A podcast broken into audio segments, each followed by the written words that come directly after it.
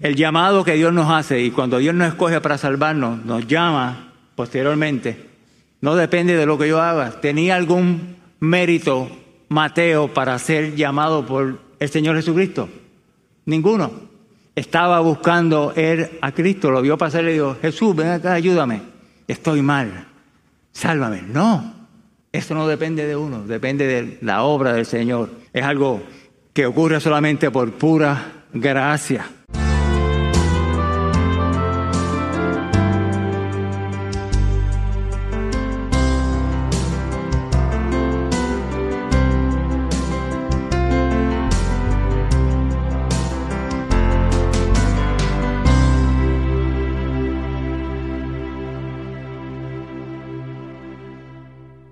Continuamos adorando al Señor y ahora va a ser a través de la exposición de la palabra. Yo llevo muchos años trabajando en, lo que estoy trabajando actualmente, llevo como 33 años y pico, y quiero compartir alguna una de las experiencias que he tenido en mi trabajo. Cuando me retire, creo que puedo escribir un libro de algunas que son jocosas y otras no tan jocosas. Pero quiero que vean el siguiente panorama, cosas que me han sucedido realmente. Estando yo en mi oficina, eh, ha llegado gente por primera vez, una pareja, por ejemplo, lo voy a, mencionar, que uno de ellos va porque tiene unos síntomas que le preocupan eh, y unas cuantas preguntas que hacer porque no sabe por qué está cansada, etc. Y cuando estoy oyendo a la persona que me está hablando, pienso que posiblemente tiene un disturbio del sueño, ¿verdad? Como apnea del sueño. Y a medida que comienza un interrogatorio, hacemos un cuestionario que, eh, sobre los síntomas que tiene la persona durante el día, durante la noche, y vamos dándole unos, asignándole unos puntos, una escala, etcétera. No voy a entrar en detalles técnicos aquí. Pero a medida que voy haciendo ese cuestionario, la persona se, identificaba con las preguntas que yo le hacía y con los síntomas también, somnolencia excesiva, roncando, despertándose por la noche, etc. Pero interesantemente, cuando la persona me está hablando, en este caso una dama, me dice, sí, me pasa eso, pero a este, mencionando al esposo, le sucede también. Y él dijo, no, no, a mí no, a mí no me pasa eso. Y después que él luchó, y ella que sí, y él que no, y yo ahí decía que ahora yo voy a hacerlo, tengo que hablar, orientarlos a los dos aquí. Pero él dijo, sí, eso puede ser que me esté pasando, pero no se preocupe, doctor, yo trabajo con eso, yo puedo resolver esto solo, yo puedo hacer ejercicio y esto se me va a quitar. Y yo, bueno, eso no es así, y continué mi, mi orientación. Pero lo mismo nos sucede a nosotros también en nuestra vida espiritual, hermano. Muchas veces eh, el, concepto o la conciencia que nosotros tenemos del pecado en nuestra vida puede variar de un individuo a otro. Algunos están conscientes de que están enfermos, necesitan la ayuda de un médico y necesitan la ayuda de un salvador. Otros lo que dicen es que ellos, por la forma como viven, por las cosas que hacen, pueden manejar su vida y que no necesitan a nadie como a Cristo que intervenga a su favor.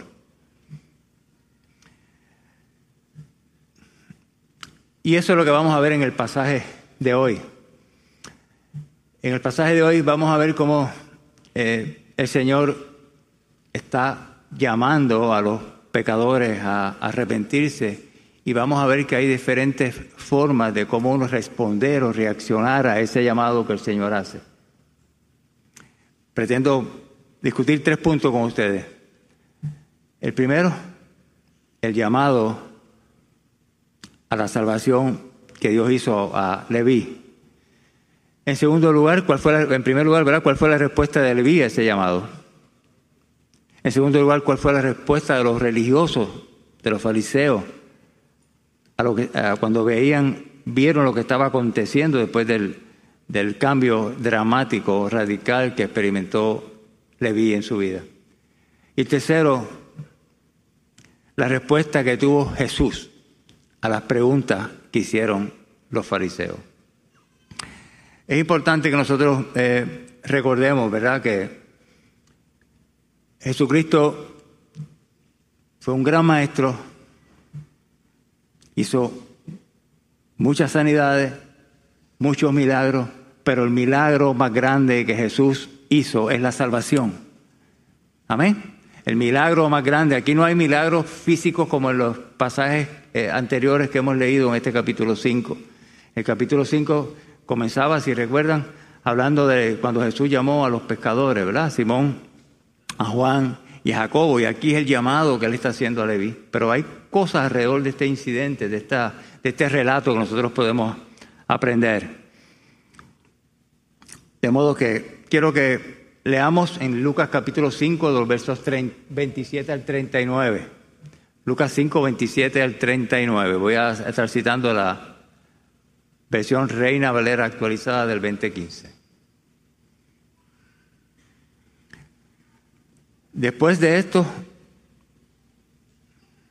Jesús salió y vio a un publicano llamado Leví sentado en el lugar de los tributos públicos y le dijo, sígueme.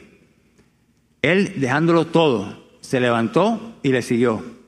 Entonces Leví le hizo un gran banquete en su casa y había, había un gran número de publicanos y otros que no, que estaban en la mesa con ellos. Los fariseos y los escribas murmuraban contra los discípulos de él, diciendo, ¿por qué comen y beben con los publicanos y pecadores? Respondiendo Jesús dijo, los sanos no tienen necesidad de médico, sino los que están enfermos. No he venido a llamar a justos, sino a pecadores al arrepentimiento. Entonces ellos le dijeron, los discípulos de Juan ayunan muchas veces y hacen oraciones, igual que la de los fariseos, pero los tuyos comen y beben. Jesús le dijo, ¿acaso ustedes pueden hacer que los que están de bodas ayunen mientras el novio está con ellos, pero vendrán días cuando el novio les será quitado, entonces en aquellos días ayunarán. Les decía también una parábola. Nadie corta un parche de un vestido nuevo para remendar un vestido viejo. De otra manera, el vestido nuevo se rompe y el parche tomado del nuevo no armoniza con el viejo. Ni nadie echa vino nuevo en odres viejos. De otra manera, el vino nuevo romperá los odres, el vino se derramará y los odres se perderán. Pero el vino nuevo debe ser echado en odres nuevos. Y ninguno que bebe lo añejo quiere el nuevo porque dice, lo añejo es lo mejor. El primer punto. ¿Cuál fue la respuesta de Leví entonces a, a este llamado Jesús vino a llamar, a, llamarnos a arrepentimiento, a, salvarnos, a librarnos de la ira de Dios que estaba sobre nosotros por causa del pecado. Comienza el verso diciendo después de esto. Se refiere al acontecimiento que inmediatamente se estaba relatando, que era cuando hubo la sanidad del paralítico, estuvieron en una casa y después de esto entonces fue que Jesús vio o se fijó, dicen otras versiones, en Leví, que estaba trabajando en su mesa de recaudar impuestos. ¿Quién era Leví? Leví es el mismo que nosotros conocemos como Mateo eh, en los evangelios. Mateo y en Marcos se menciona como Mateo, aquí eh, Lucas decidió eh, mencionar su primer nombre, Leví, y después se va a estar llamando como Mateo. Así que si ven que yo digo Mateo o Leví, saben que estamos hablando de la misma persona. Ese nombre de Mateo significa regalo de Dios, regalo de Dios. ¿Y en qué trabajaba nuestro amigo Mateo Leví? Él era un recaudador de impuestos, ¿ok? Es el otro término que, que se utiliza para nosotros entender quizás mejor el concepto de publicano, es uno que recauda impuestos. Entonces, Sería bueno nosotros preguntarnos quiénes eran estos recaudadores de impuestos. Eran judíos contratados por el gobierno de Roma para que hicieran esa función de, cobrar entonces los impuestos y como voy a eh, explicar brevemente en lo que cómo ellos hacían esos contratos, era una especie de contrato. Si alguien estaba interesado, se, se dividía por regiones el área, y entonces si alguien estaba interesado en participar y en cobrar impuestos, sometía una propuesta al gobierno romano y el que ofreciera más dinero, obviamente se iba a llevar la, propuesta. Entonces, eso, habían impuestos eh, fijos, de carácter permanente para muchas cosas, habían impuestos para el terreno, habían impuestos en, en, lo que nosotros podemos decir como para los que estaban en los barcos, en la agricultura, etcétera, propiedades, etcétera.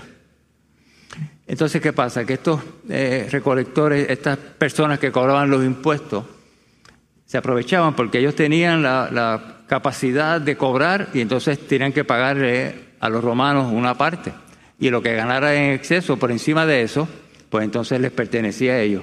Pero eran tramposos los muchachos. Ellos cobraban aún por encima de lo que debía hacer y su abuso llegaba a tal grado que muchas veces las personas no tenían para, pagar algo y ellos le ofrecían un préstamo, te un préstamo. Pues ya ustedes saben cómo eran los intereses, ¿verdad? Altísimos. Ese era el ministerio de los recaudadores de impuestos. Los recaudadores de impuestos eran eh, personas rechazadas por muchos. Los judíos no querían saber de ellos. ¿Por qué? Porque se habían aliado con los romanos para cobrar impuestos. Y en segundo lugar, porque no eran justos cobrando los impuestos sabe que les cobraban de más, lo veían como abusivo.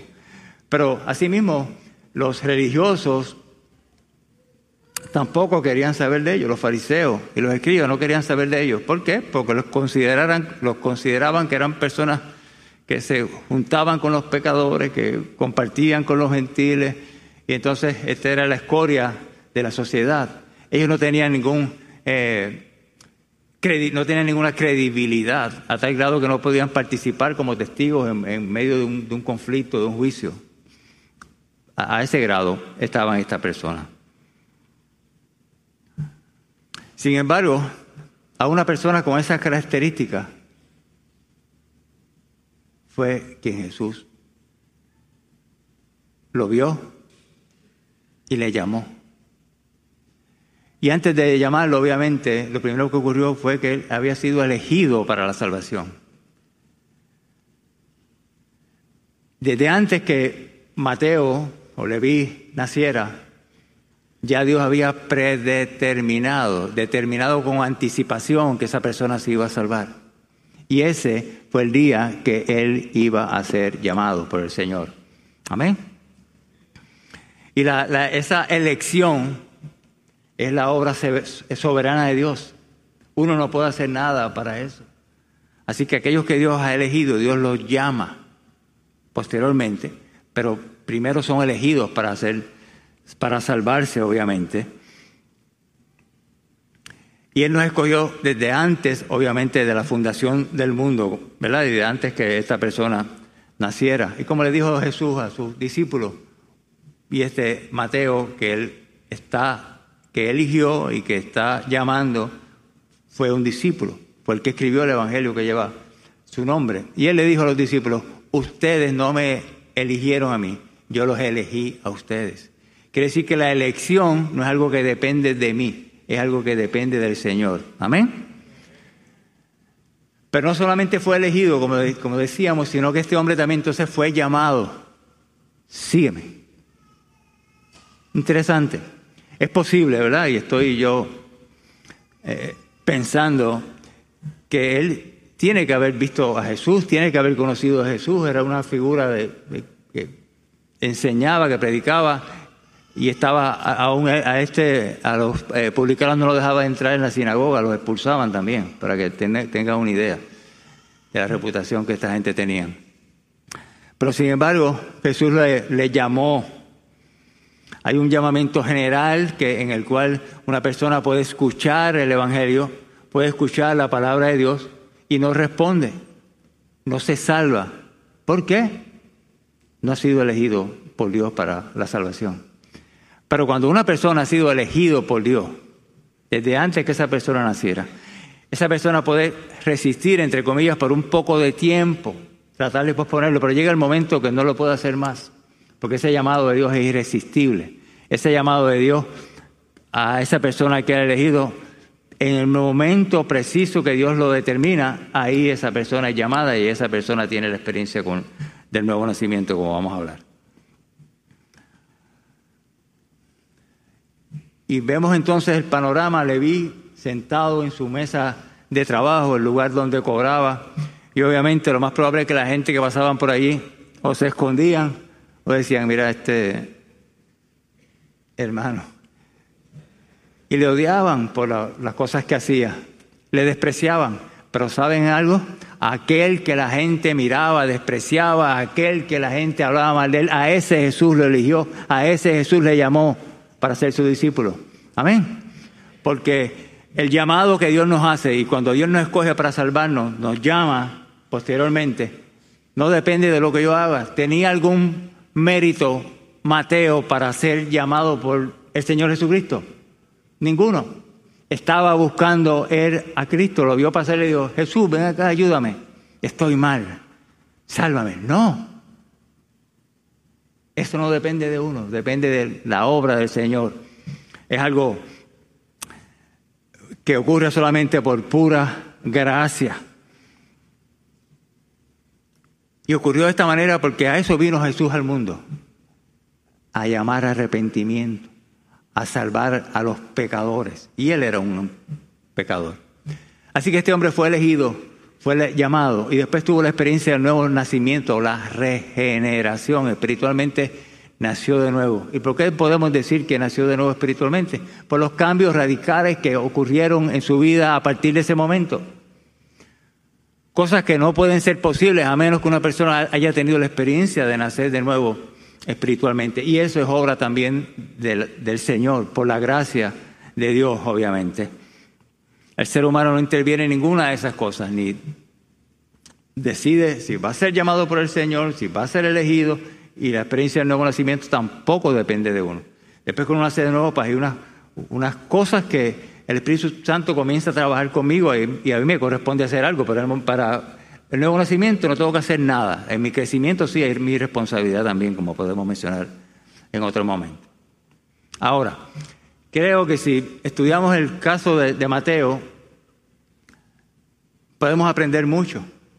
Podemos ver cuál, cuál debe ser la respuesta correcta de una persona que ha nacido de nuevo, de una persona que ha sido llamado por el Señor, de una persona que había sido elegido, que fue llamado y que ha nacido de nuevo. Vemos entonces también cómo se comporta un discípulo. En primer lugar, podemos resaltar la obediencia. Él estaba trabajando, Jesús le dijo, sígueme. Él no se puso a cuestionar, pero ven acá, este, mira la hora que es, todavía con esta mesita me busco unos dineritos extra hoy. ¿O qué va a pasar con el trabajo? ¿Cómo voy a quedar? ¿Voy a dejar de generar algo extra? No. Él no se puso a pensar como nosotros a veces hacemos, tratar de razonar cuando Dios nos ha llamado. Y todo el que ha nacido de nuevo, Dios, sepa usted que Dios te, te ha llamado. Obediencia tuvo cuando escuchó a Jesús. ¿Somos nosotros obedientes cuando escuchamos la palabra de Dios? ¿O ponemos excusa? ¿Posponemos las cosas? Ahora no. Trabajo con eso otro día, en otra temporada. Ahora no, no sé cómo lo voy a hacer. Obediencia. Necesitamos ser obedientes como fue este hombre. Y este Leví, que fue obediente al llamado del Señor, pasó a ser un discípulo. Un discípulo es un seguidor del Señor. Y este discípulo fue uno de los doce discípulos, y como decía, ¿verdad? El que escribió el Evangelio que lleva su nombre. un discípulo es alguien que sigue, que imita a alguien. Y él se convirtió entonces en un seguidor de Jesucristo. Pregunto, ¿a quién nosotros seguimos? ¿A quién nosotros imitamos? ¿A quién seguimos en las redes sociales? ¿A los deportistas, a los artistas? Mencione otro nombre, a los políticos, a los que influencian a otros. Esa es la gente que nosotros estamos siguiendo. Si los vemos, nos van a influenciar definitivamente. Entonces, ¿a quién nosotros estamos siguiendo? Tenemos que seguir a aquel que nos llamó, a nuestro Señor Jesucristo. Y otra de las cosas que vemos que ocurrió aquí es que esta persona se, negó a sí mismo.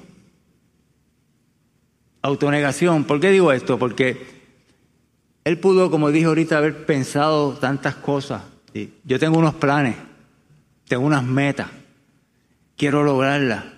Y ahora el llamado que tú me has dado, Señor, interfiere con esas metas. No, hermano, esa no debe ser la respuesta correcta mía. La respuesta correcta mía es depender del Señor.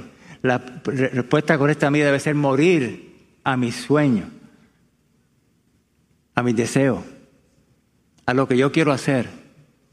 No estoy diciendo que eso sea fácil, pero es lo que debemos nosotros hacer.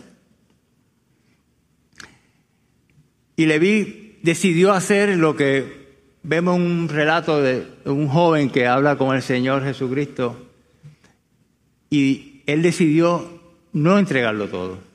Y vemos el contraste entre Mateo, que sí lo hizo, dejó todo, dejó la fuente de ingresos que él tenía, porque estaba obedeciendo el llamado del Señor y estaba negándose a sí mismo. En Mateo capítulo 10 y versos 16 en adelante, este es el relato que le estaba mencionando. Es el encuentro del Señor con un hombre que vemos que hace muchas cosas y cree que por eso se va a salvar. Y Jesús entonces lo confronta con lo que tiene que hacer, que es negarse a sí mismo, cosa que él no hizo. Leo, Mateo 10, 16 al 22. Y aquí vino a él y le dijo, maestro, ¿qué cosa buena haré para tener la vida eterna? Él le dijo, ¿por qué me preguntas acerca de lo bueno?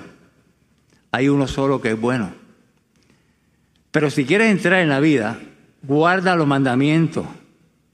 Le dijo, ¿cuáles? Jesús le respondió, no cometerás homicidio, no cometerás adulterio, no robarás, no darás falso testimonio, honrarás a tu padre y a tu madre y amarás a tu prójimo como a ti mismo. El joven dijo, todo eso lo he guardado, ¿qué más me falta? Le dijo Jesús, si quieres ser perfecto, anda, vende tus bienes y dalo a los pobres y tendrás tesoro en los cielos. Y ven y sígueme. Pero cuando el joven oyó la palabra, se fue triste porque tenía muchas posesiones. ¿Ven la diferencia entre negarse a uno mismo, morir a lo que uno tiene, estar dispuesto a entregarlo todo por el Evangelio, versus esta persona que vivía una vida religiosa, hacía unas cosas, pero no estaba dispuesto a entregarlo todo. Y de eso se trata el Evangelio, de que hayan cambios radicales en nuestra vida, que nosotros podamos hacer cosas que a veces quizás no tienen lógica o que no necesariamente inicialmente nosotros pensemos que es lo que nos convenga, pero es lo que tenemos que hacer. Esta persona, como vamos a ver ya mismo, él, habla entonces este ejemplo de las personas que viven con cierto estilo, hacen ciertas cosas, obras, y creen que por eso se van a salvar. El mensaje es, no es por lo que yo hago, yo puedo hacer buenas obras, puedo cumplir con los mandamientos, pero si no me he arrepentido de mis pecados, voy a tener condenación eterna y la ira de Dios va a estar sobre mí. Amén. Otra cosa que vemos en este hombre que nació de nuevo es gozo.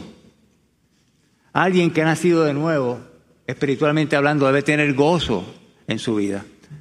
Él hizo, organizó una fiesta y esta persona obviamente tenía dinero, pues dicen que hizo una gran fiesta y que había una gran multitud de gente, así que creo yo que tenía una gran casa. Y esa gran casa fue un gran Señor, el Señor Jesucristo. Así que había gozo. Había gozo, hizo esta fiesta para, para celebrar, para reconocer al Señor, para presentarle a sus amigos también, obviamente. Hay gozo en nuestra vida de creyentes, hermanos. Puede haber gozo cuando el cuerpo no está bien. Puede haber gozo cuando los pronósticos de la ciencia dicen que no estamos bien. Puede haber gozo cuando nuestros seres queridos están sufriendo. Puede haber gozo en medio de los problemas y las situaciones que tenemos. ¿Qué usted cree? Sí. Recuérdelo, sí. Un gozo sobrenatural que no depende de mí, que no depende de las circunstancias, depende de la esperanza que tengo en mi Salvador. Un gozo porque sé que Él está conmigo y no ha prometido que yo no iba a tener situaciones difíciles en el camino. Las he tenido, las tengo y las tendré. Pero el Señor es la fuente de mi fortaleza. Es mi fuente de gozo. Es el que levanta mi ánimo. El que cuando me siento triste levanta mi cabeza. El que me permite seguir hacia adelante, enfocado en la vida eterna. Porque sé que estará con nosotros todo el tiempo. Alguien que es un discípulo y que nació de nuevo, que es un imitador del Señor, obviamente pues comparte el Evangelio con otros. Fíjense que él invitó a quienes, a la crema innata de la sociedad. Otros como él, y qué sé yo cuántas otras más personas habían, pecadores. Y él los, los invitó porque compartió el Evangelio. Eso habla también de su compasión. Un discípulo es alguien, alguien que nace de nuevo, debe ser una persona compasiva con los demás. Porque a veces nuestro egoísmo no nos permite ser compasivos porque solamente pensamos en nosotros mismos y no nos interesa mucho, por no decir que no nos interesa nada la salvación de, de otras personas. O alguien que ha sido que ha sido de nuevo espiritualmente hablando, está lleno del amor y la compasión del Señor porque el Espíritu Santo ha derramado eso en su corazón.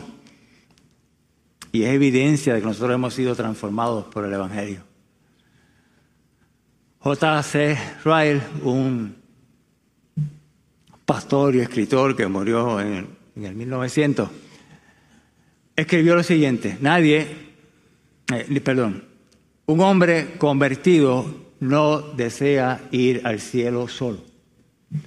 Un hombre convertido no desea ir al cielo solo. ¿Qué quiere decir eso? Que alguien que ha nacido de nuevo, alguien que ha sido regenerado espiritualmente hablando, tiene interés en compartir el Evangelio con otros, para que otros también se salven. Damos gloria al Señor por eso. Y este Leví entonces dejó su posición, su puesto, su seguridad, porque tener un trabajo estable era una fuente de, seguridad, obviamente. Dejó eso y pasó de ser un recaudador de impuestos a qué? A un ganador de almas. Ay Jesús. Él perdió su fuente de ingreso, pero obviamente ganó algo mayor, ganó la herencia eterna. A veces nos afanamos tanto por las cosas que tenemos y nos da miedo por lo que podemos perder de este mundo en el cual vivimos y olvidamos que tenemos una herencia eterna. Amén. Y solo sucedió esto solamente por la gracia del Señor. Él entendió que era un pecador y respondió al llamado que le estaba haciendo Jesucristo, porque entendió entonces que Jesucristo vino a salvar a los pecadores, a llamarlos a arrepentimiento. La gran fiesta que Leví organizó para las personas que conocía y invitó a Jesús, y ahí estaban sus discípulos también, marca una transición, marca quizás el final de la vida que él llevaba y el comienzo de una nueva vida. Hasta aquí llegó Leví y de ahora en adelante es una persona nueva, con nuevas formas de ver las cosas.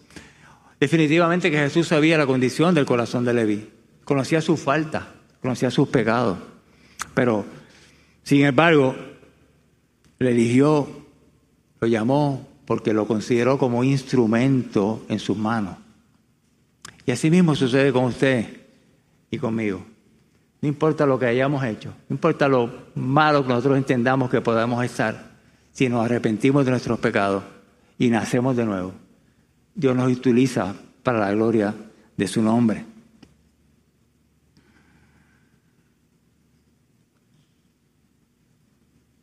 Y recordemos que para eso vino Cristo al mundo, a salvar a los pecadores, a llamarnos al arrepentimiento. Y esa fue la respuesta de Leví.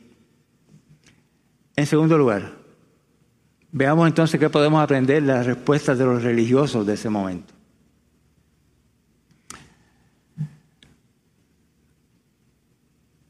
Verso 10 dice, lo, leo de nuevo, eh, los fariseos y los escribas murmuraban contra los discípulos de él diciendo, ¿por qué comen y beben con los publicanos y pecadores? Entonces le dijeron, los discípulos de Juan ayunan muchas veces y hacen oraciones, igual que los de los fariseos, pero los tuyos comen y beben. ¿Quién eran estos fariseos? Eran la, la autoridad religiosa del momento, gente que tenían mucho conocimiento de las escrituras, sin embargo no conocían al Señor de las escrituras. Nos puede pasar a nosotros.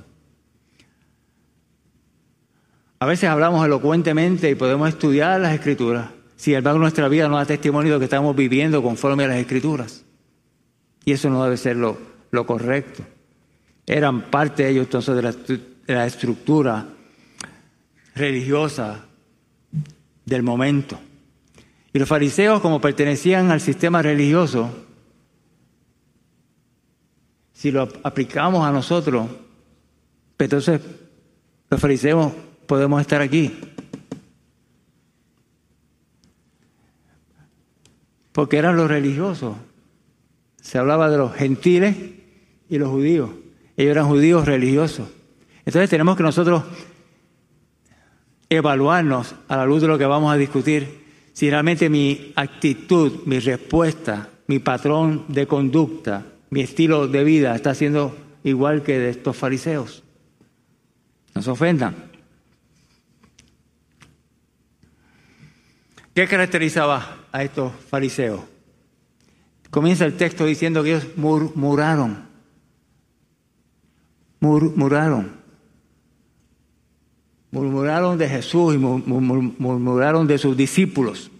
Hicieron dos preguntas una relacionada con la fiesta. Ellos no, entendían cómo se podía estar haciendo una fiesta y compartiendo con gente pecadora ahí, Jesús ahí, los discípulos también. No sé cómo eso es posible. Esa era la mentalidad de ellos. La segunda tenía que ver con el ayuno. Y ahorita vamos a entrar en algunos eh, detalles cuando veamos la contestación de Jesús. ¿Y nosotros? ¿Murmuramos? Murmuramos cuando no entendemos, no tenemos claro el Evangelio y empezamos que es injusto que Dios salve a uno, elijas a uno y otros no. Murmuramos cuando las cosas en la congregación a la cual Dios por su gracia nos ha traído no se hacen las cosas como yo creo que se deben hacer. Murmuramos los unos de los otros cuando nos creemos mejor que los demás.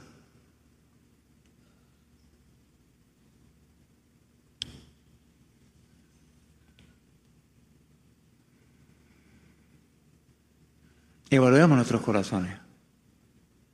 Cuando estamos en murmuración continua, o vamos, podemos decir intermitente también, eso no es un espíritu correcto, no es una forma correcta nosotros actuar.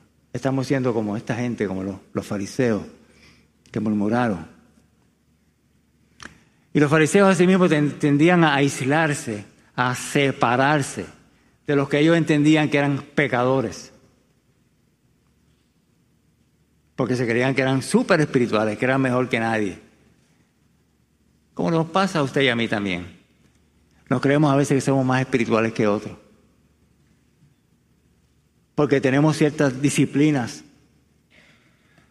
o ciertos patrones de conducta religiosos, ¿verdad? Y hay cosas que debemos hacer, obviamente. Debemos orar, debemos estudiar la palabra, eso está bien. Pero no por eso yo voy a, sentirme mejor que otro.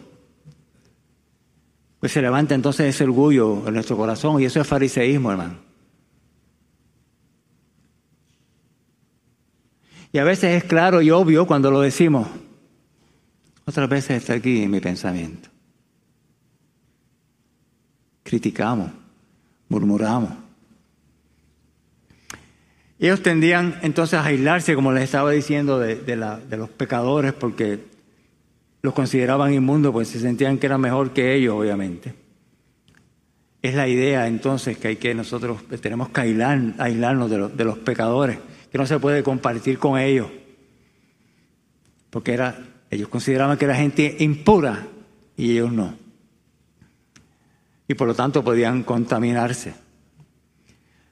Pero nosotros muchas veces se nos olvida que somos también nosotros pecadores, salvos por, gracia, en procesos que el Espíritu Santo y la palabra de Dios continúan trabajando en nosotros para llevarnos un crecimiento que debe ser ascendente. Se nos olvida que debemos tener compasión por los demás. Se nos olvida que no somos mejores que otros.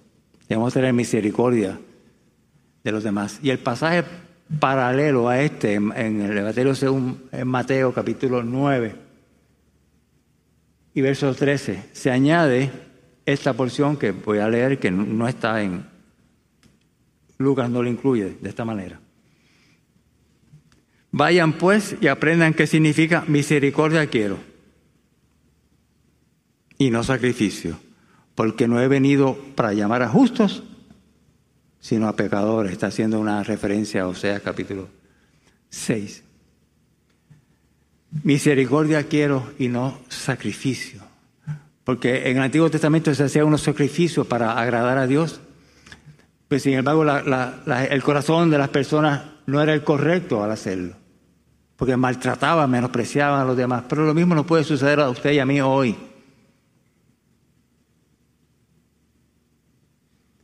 Tenemos ciertas disciplinas eclesiásticas, pero no tenemos misericordia de los hermanos. No hay amor en mi trato a los demás. Y esa actitud de los fariseos no solamente les alejaba de la gente, sino que les, alejaba de Jesús, obviamente también, ¿verdad? Y la actitud que tenían entonces, que tiene alguien que responde de esta manera a lo que está sucediendo, ellos se asombraron y todo comenzó porque vieron las cosas que estaban sucediendo, compartiendo con los pecadores, por qué no hacían unas cosas, unas prácticas religiosas. Y ellos obviamente eran egoístas. Eran egoístas porque en vez de la mentalidad correcta debe ser, pues si hay pecadores ahí, qué bueno que Jesús vino, qué bueno que van a escuchar el Evangelio para que Dios haga cambio permanente. No, a ellos no le importaba eso. Le importaba su rito, su religión, su tradición, sus costumbres. Así que otra de las cosas que le caracterizaba eso, la religiosidad llena de tradiciones tenían el conocimiento, pero como decía ahorita, no aplicaban la escritura. Sus tradiciones invalidaban la palabra, como menciona Jesús en Mateo capítulo 5. Dice que así han invalidado la palabra de Dios por causa de sus tradiciones. Hipócrita, termina diciendo ese verso. Es esa parte del verso que leí. Las tradiciones. Por eso que el Antiguo Testamento dice también que eh, nosotros, este pueblo con sus labios me honra, pero su corazón está lejos de mí. Por lo mismo, las motivaciones, las cosas de nuestro corazón. Pero otro punto que ya hemos mencionado que caracteriza este, esta respuesta de, de los religiosos, de los fariseos, es la autojusticia. Es la idea de pensar que uno mismo se puede salvar.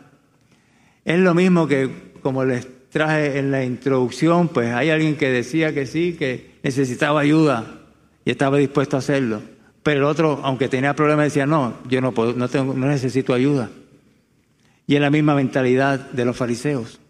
Ellos entendían que por sus costumbres, que, su, por, que por su manera de vivir,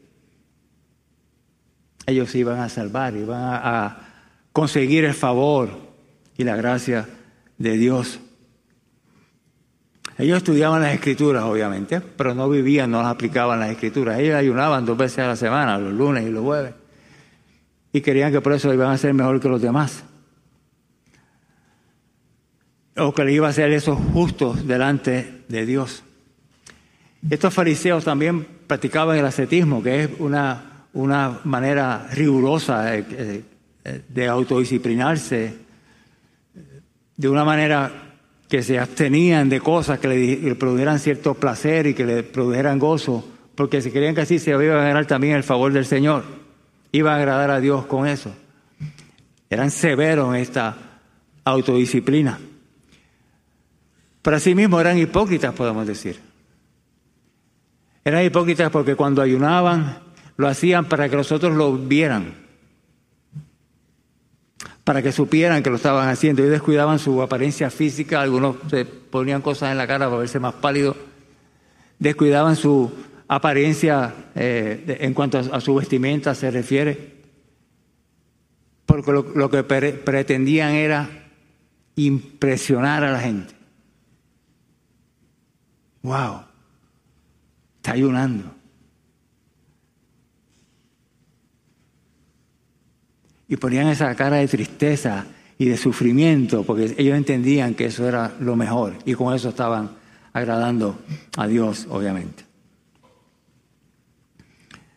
Sin embargo, ¿qué le dice el Señor en relación a este tema? Capítulo 6 del Evangelio según San Mateo.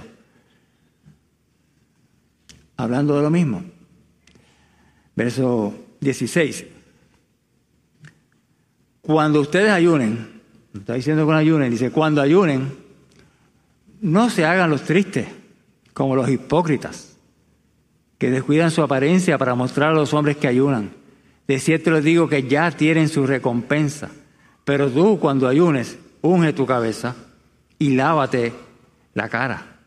De modo que no muestres a los hombres que ayunas, sino a tu Padre que está en secreto. Y tu Padre que ve en secreto te recompensará.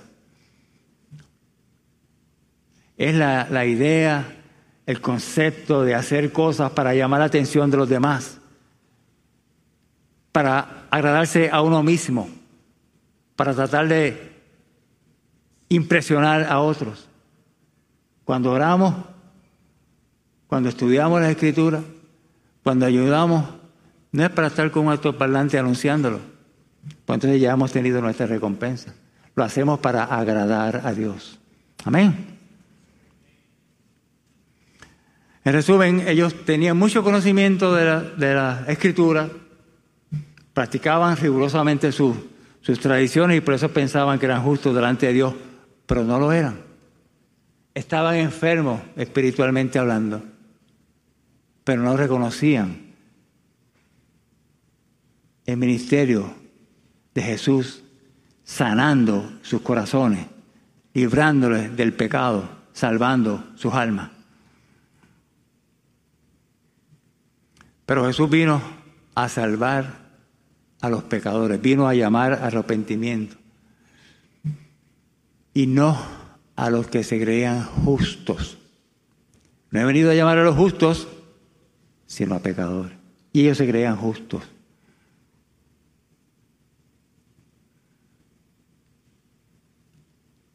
Punto número tres. Vimos la respuesta de Mateo al llamado cómo se comportaron los fariseos ante esa respuesta y vamos a ver la respuesta de Jesús en relación a las preguntas que ellos hicieron. Respondiendo Jesús, verso 11, respondiendo Jesús les dijo, los sanos no tienen necesidad de médico, sino los que están enfermos. No he venido a llamar a justos, sino a pecadores al arrepentimiento. Ahí está la clave. Y ellos se creían justos. Y vino a llamar a aquellos que reconocen que tienen pecado y que tienen la necesidad de un Salvador.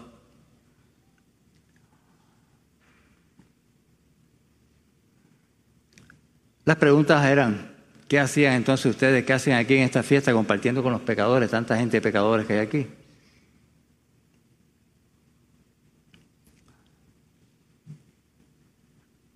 Y Jesús entonces no solamente anunciaba quién él era, sino anunciaba su misión, ¿verdad? Que él había venido al mundo, como dijimos. Jesús decidió asistir a esta actividad, a esta gran fiesta, a este gran banquete que le habían hecho para celebrar y reconocerlo a Él, sabiendo que habían pecadores allí. pero no pecó con ellos. Él no tenía miedo de compartir con ellos pensando que ellos lo iban a contaminar. Él lo estaba viendo con su amor y con su misericordia, porque estas personas no le conocían y era una oportunidad de compartir el Evangelio con ellos.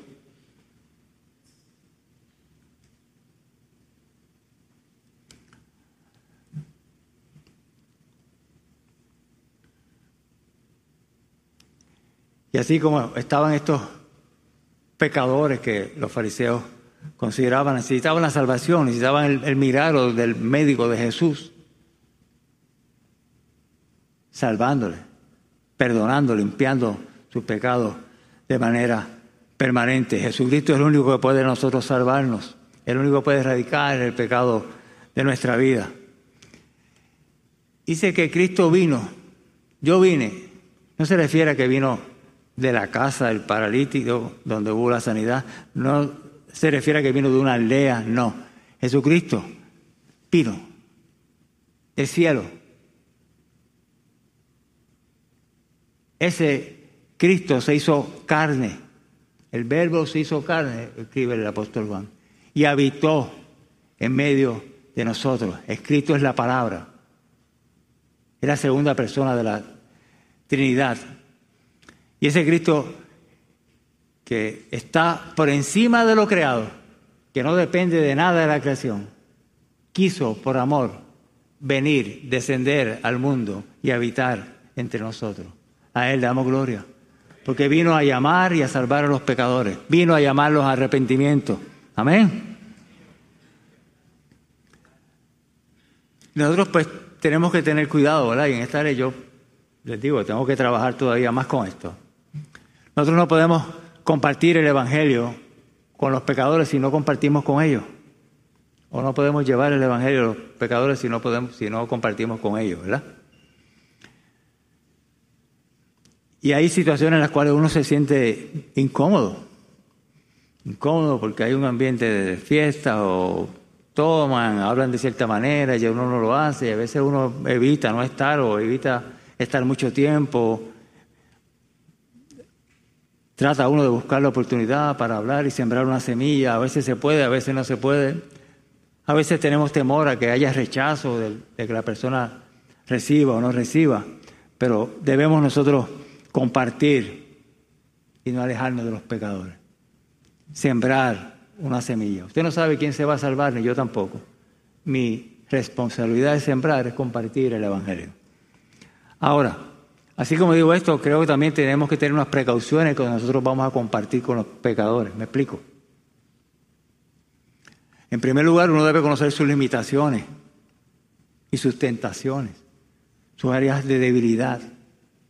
Por ejemplo, si alguien tiene un problema con pornografía a través de la internet, no te pongas a estar escribiendo, chateando para tratar de, de que alguien se salve allá. Porque puede ser que te te involucres en cosas que no son correctas. No sería correcto que un hombre que ha tenido problemas de, inmoralidad sexual, entonces busque estar con una prostituta para, para presentar el Evangelio. No, no hagas eso, hermano. Si usted ha tenido un problema de, de, alcoholismo, pues no se meta en una barra a estar tomando ahí para participar con ellos. Te vas, hay que buscar palabras elegantes que no está aquí. Te vas a, te vas a afectar te vas a afectar, debo decir. Ay, Señor. Pero, ven el punto, porque estoy tratando de explicarle. Tenemos que saber dónde yo puedo ir, qué voy a hacer, hasta dónde voy a llegar y qué no debo hacer, obviamente. Debemos, en segundo lugar, tener en mente que yo voy a compartir el Evangelio con alguien, pero yo no soy Dios. Porque a veces nosotros pensamos que somos los que vamos a convertir a la gente, los que vamos a tener el arrepentimiento, los que vamos a hacer que la gente nazca de nuevo. Yo no soy Dios. Yo no puedo meterme en, el corazón de los pecadores. Yo no puedo convertir a nadie, ni a mis hijos, ni a mis amigos, ni a mis hermanos. Es una obra que le corresponde a Dios. Yo puedo orar por ellos, yo puedo hablar con ellos, pero yo no soy Dios, recuerde eso. Creo que eso nos puede ayudar y nos puede traer paz. Y cuando compartimos el Evangelio con alguien, no lo hacemos para sentirnos mejor también. Pues entonces estamos llamando la gloria a quien la estoy trayendo, a mí mismo. Cuando yo lo hago, debo hacerlo para la gloria de Dios. Amén. Cuando trato de llamar la atención a mí mismo y publico lo que hago, publico me refiero a hablar, ¿verdad? Y, oh, yo hice tal cosa. Y, ah, fui a un sitio, hablé y se convirtieron tanto. Mire, cuidado con, con las expresiones, las motivaciones del corazón y por qué decimos las cosas, ¿verdad? Jesús prefirió gente como Leví, pecador, haciendo malas cosas, tramposo, rechazado por todos, pero que reconoció que tenían la necesidad de un Salvador, la, necesidad de alguien que le, cambiara radicalmente. Y Jesús prefiere eso.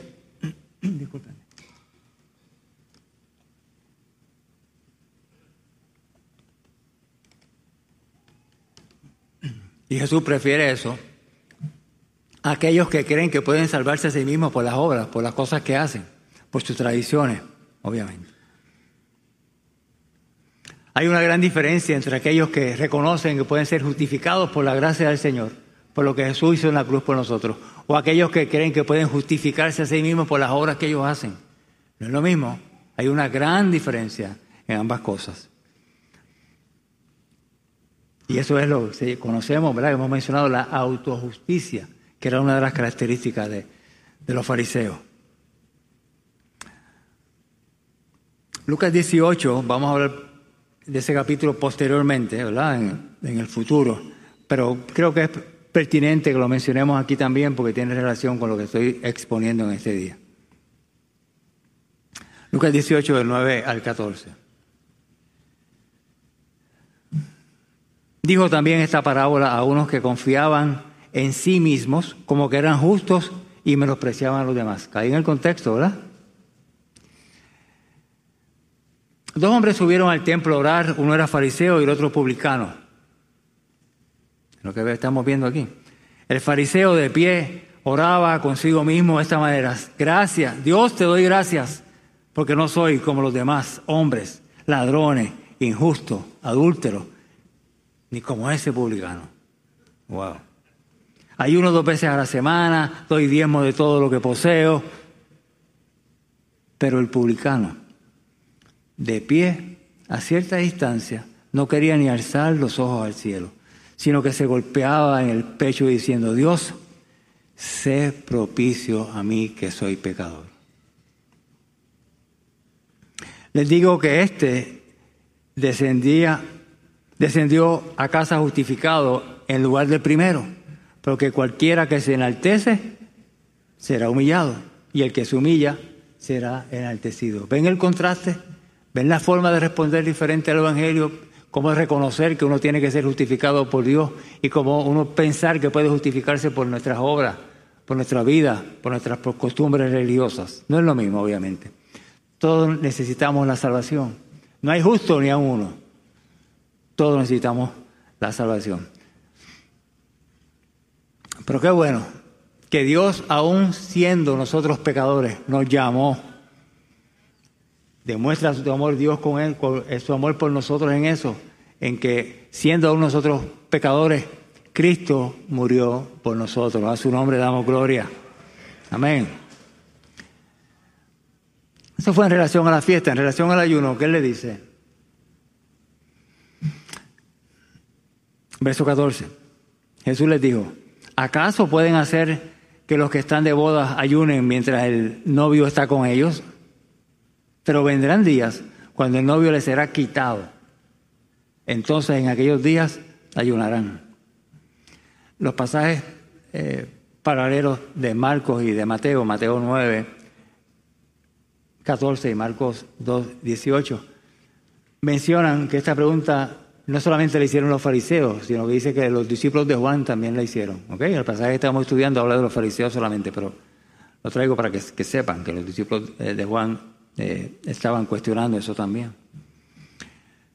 Jesús no hizo ayunar a sus discípulos porque no era el tiempo, no les tocaba el tiempo, no era el momento. Jesús era el novio, está hablando de una boda, pues entonces Jesús es el novio, la iglesia es su novia. Y ese novio viene a buscar a la iglesia por segunda vez. Amén. Jesucristo viene por segunda vez. Amén. Oremos por esa segunda venida de Cristo. Deseemos esa segunda venida de Cristo. Y entonces trae esta analogía de la boda. Las bodas se hacían para celebrar. La gente iba con una ropa especial, bien vestido, había buena comida, había buen vino, esa era la, costumbre del momento. La, celebración duraba siete días. Y obviamente, durante ese tiempo de celebración, pues no se ayunaba. Y por eso es que él dice, mientras esté el novio con ellos, no tienen que ayunar. En esos siete días la gente estaba de celebración y no ayunaban. Igual entonces es el mensaje que, que Jesús quiere darnos. Es el novio, Jesús es el novio de la, de la iglesia. Y por lo tanto debe ser motivo de celebración para nosotros. Amén. Pero vendrán días cuando el novio le será quitado. La palabra cuando vemos en el original es como quitado con violencia. ¿De qué está hablando Jesús? Entonces estaba prediciendo, estaba hablando de su muerte, de su crucifixión en la cruz. Y podemos preguntarnos para nosotros, ¿es tiempo de celebrar o es tiempo de ayunar? Interesante pregunta. Para las dos. Para celebrar, porque aunque Cristo ya no está en su cuerpo presente con nosotros, nos ha dejado al Espíritu Santo que habita en nuestros corazones. Y ese es motivo de celebración y gozo. Amén. Y no solamente nosotros debemos eh, estar contentos por eso, sino, como decíamos, debemos orar y debemos ayunar y debemos celebrar porque Jesucristo viene a buscar la iglesia en su segunda venida, viene a recoger la iglesia.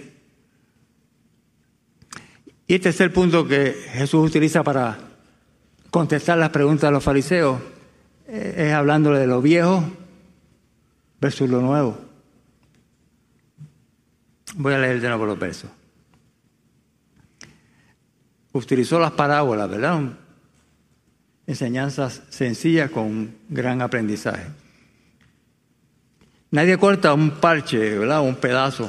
Nadie corta un parche, un parche de un vestido nuevo para remendar un vestido viejo. De otra manera, el vestido nuevo se rompe y el parche tomado del nuevo no armoniza con lo viejo. ¿Está claro?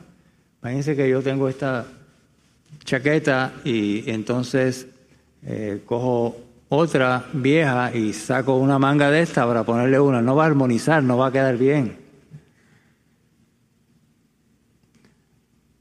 Porque obviamente no va, no va a darle valor a lo nuevo va a hacer que lo nuevo se vea feo, que no luzca. No armonizan, obviamente.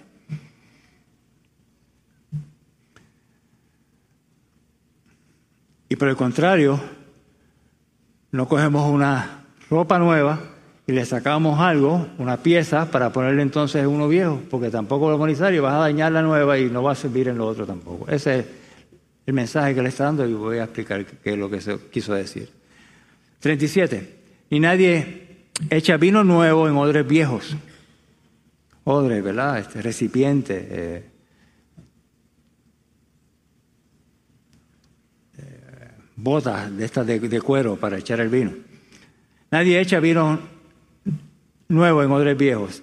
De otra manera, el vino nuevo romperá los odres, el vino se derramará y los odres se perderán. Pero el vino nuevo debe ser echado en odres nuevos y ninguno que bebe lo añejo quiere el nuevo porque dice lo añejo es lo mejor. Hay gente que quieren persistir en lo mismo. ¿Qué sucede? ¿Qué es lo que quiso Jesús explicar? En primer lugar, es importante que sepamos que el vino nuevo tiende a fermentarse. Y al fermentarse entonces hace que, la, bolsa, el recipiente, el odre se, se estire. Entonces, un odre nuevo ha sido eh, diseñado de tal manera que tiene la capacidad de expandirse y no romperse cuando se echa vino nuevo. Pero un recipiente viejo no.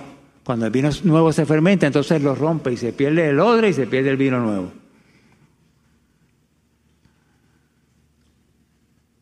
El vestido nuevo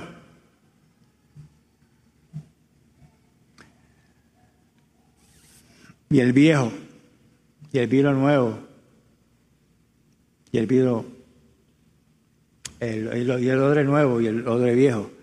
Está hablando entonces de las tradiciones que tenían estas personas, obviamente.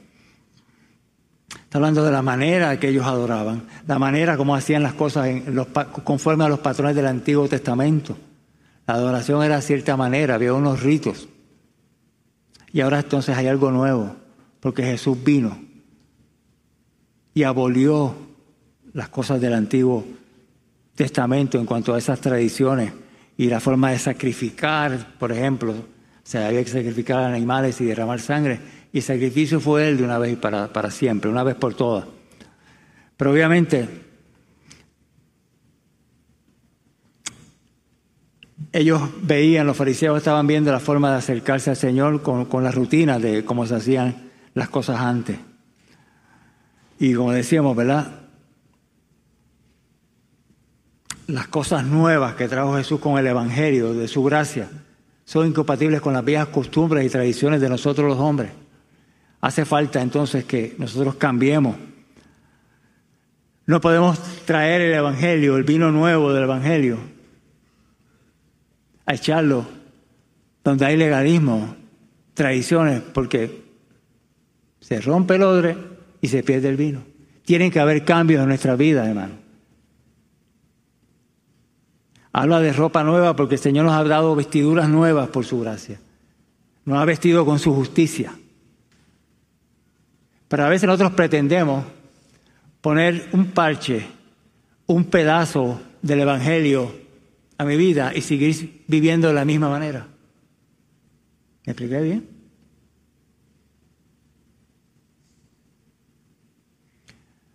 A veces conocemos la palabra, venimos a nuestras reuniones congregacionales, venimos a nuestros grupos pequeños de los miércoles. Tenemos cierta manera de hablar y de saludarnos. Pero no queremos cambiar otras áreas. Un parche es suficiente. Algo del Evangelio. Pero así no es posible, hermano. Tenemos que cambiar radicalmente. Tiene que una persona nacer de nuevo y querer cambiar en su vida para que el Evangelio pueda estar y llenarte y cambiarte, animarte, retarte, confrontarte, fortalecerte y llevarte a crecimiento.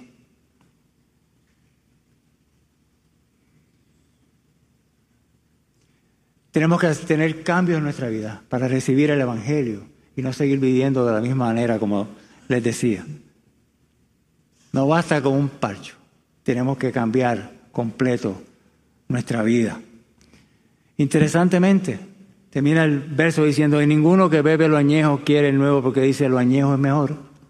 Hay gente que se queda en, las tradiciones religiosas o cierta manera de vivir y no quieren ser cambiados por el Evangelio. Porque yo escuché hace tiempo o me enseñaron o iba a una iglesia o mi familia de ciertas creencias. Añejo. No quiero cambiar. Yo voy a seguir siendo así. Pero no es lo correcto. Necesitamos cambiar para que la gracia del Señor nos, nos toque, para que el Señor transforme nuestra vida, para que Dios salve, nos salve, nos libre de la ira de Dios que nos correspondía por causa del, del pecado.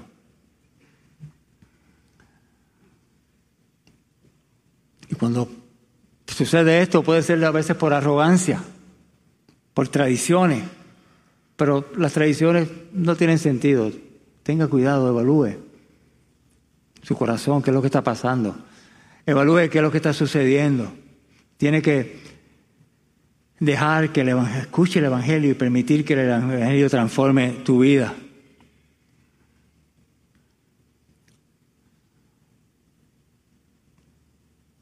Y a veces esa expresión de que el vino añejo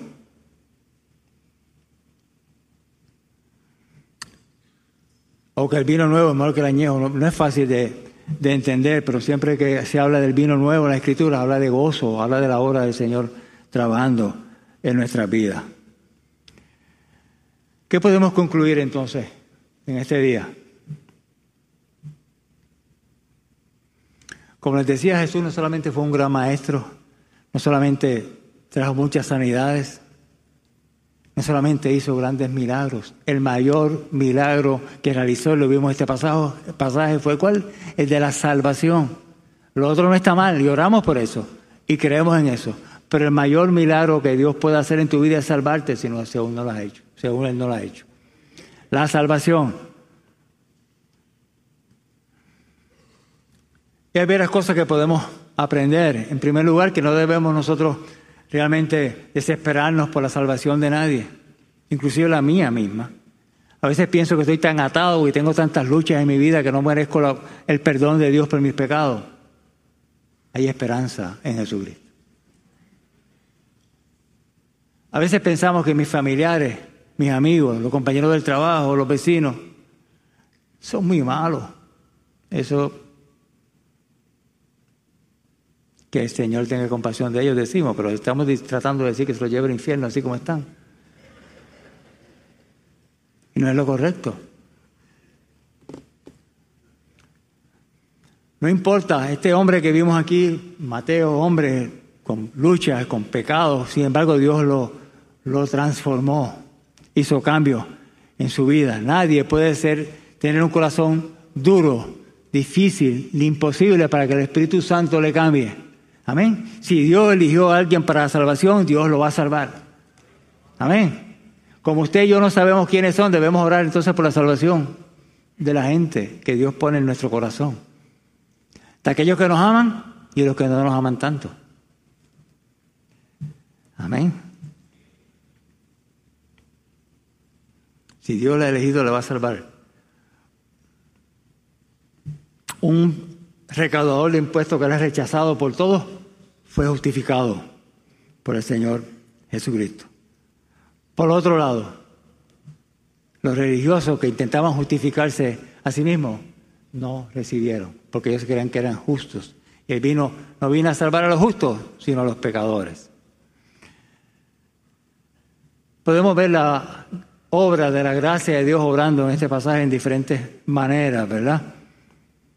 Primero, en la elección el llamado, el milagro de la salvación de este pecador. Ahí vemos la mano de la gracia de Dios. Cómo esta persona nace de nuevo espiritualmente hablando. Es por pura gracia.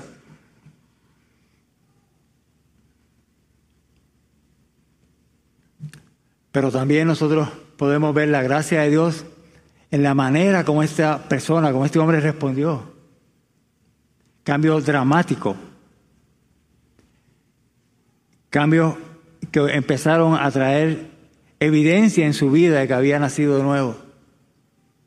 Cambios radicales, y eso solamente es a través de la gracia de Dios. Y podemos ver la gracia de Dios también cuando Jesús se sentó a comer con los pecadores. Pura gracia, su amor, extendiendo el Evangelio a aquellos que lo necesitaban.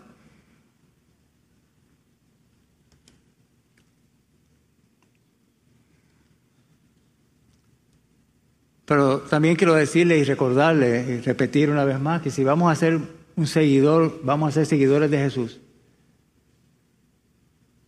Tenemos que morir nosotros mismos, tenemos que arrepentir nuestros pecados. No podemos poner una parte del Evangelio en nuestra vida y tratar de seguir viviendo de la manera como lo estamos haciendo. No es correcto, no es compatible. Necesario que uno se arrepienta de sus pecados para poder nacer espiritualmente hablando. Y por otro lado, no puedes pretender ser un seguidor de Jesús si piensas que por ti mismo lo vas a lograr. En tu vida religiosa, eso es fariseísmo, como hemos estado hablando. Y estos fariseos posiblemente no se sentían culpables de sus pecados, porque no, allá están los pecadores, yo no. Posiblemente no eran esclavos de sus pecados, pero eran esclavos de la autojusticia, de creerse que se podían salvar por ellos mismos. Estaban enfermos, tienen necesidades espirituales, Jesús está disponible para salvarnos y para librarnos, pero muchas veces nosotros no lo queremos hacer. Ellos tenían mucha moral religiosa, muchas tradiciones, cumplían la ley. Sin embargo, no por eso eran santos como ellos se creían. Pero Cristo vino a salvar a los pecadores. Cristo vino a llamar a arrepentimiento. Y Cristo vino a hacer a los pecadores gente santa. Somos santos no por las cosas que hacemos, por mis esfuerzos, sino por lo que Cristo hizo por mí. Amén. Cristo vino a hacer a los pecadores gente santa. ¿Está consciente usted de sus pecados? ¿Está consciente de la necesidad que necesita de cambio? A veces porque estamos viviendo fuera de lo que establece el Evangelio y otras veces porque intentamos con nuestro favor, eh, eh, tener el favor de Dios por nuestras ejecutorias, por nuestras cosas. Pero hay esperanza para los pecadores, porque para eso vino Cristo al mundo. Hoy es el día de la salvación. Hoy es el día de reconocer nuestra necesidad de tener un Salvador que me limpie, que me perdone y comience a trabajar conmigo. Es Jesús el único que puede exponer nuestros pecados, pero el único que puede limpiarlos también por pura gracia, sin merecerlo. El único que puede salvarnos. Jesús nos da vestiduras nuevas porque nos hace justos delante de Dios por la hora suya. Pero también pone un recipiente nuevo para derramar el vino nuevo de su Espíritu Santo en nuestras vidas. A su nombre damos gloria. Amén. La fe cristiana no es para la gente buena, sino para los pecadores. La iglesia no es para la gente que se consideran justos, sino para también la gente que reconocen que son pecadores y que están en un proceso. Que Dios perdonó mis pecados, pero que yo hay cosas en mi vida que todavía siguen ahí dando candela y el Señor en su gracia me ayuda y me sigue perdonando, ¿verdad? Yo no abuso de eso, de esa gracia para seguir viviendo de la forma incorrecta. Pero qué bueno que nos da vino nuevo, vino nuevo de su espíritu, pero para recibirlo en una vasija nueva, porque así tiene que ser, obviamente. Qué bueno que Cristo vino a llamar y a salvar a los pecadores. Jesucristo es nuestra esperanza. Así que si hay alguien en este día que nos escucha o que nos ve y no sabía, sus ojos y su entendimiento ha sido abierto en esta mañana, o si posiblemente lo sabía y había estado proponiendo, esto es el día de tu salvación. Es el día de pedir perdón a Dios por tus pecados. Es el día de arrepentirte y saber que por ti solo no puedes hacerlo. Que necesitas un Salvador. Necesitas a alguien que trabaje a tu favor como solamente Cristo lo puede hacer.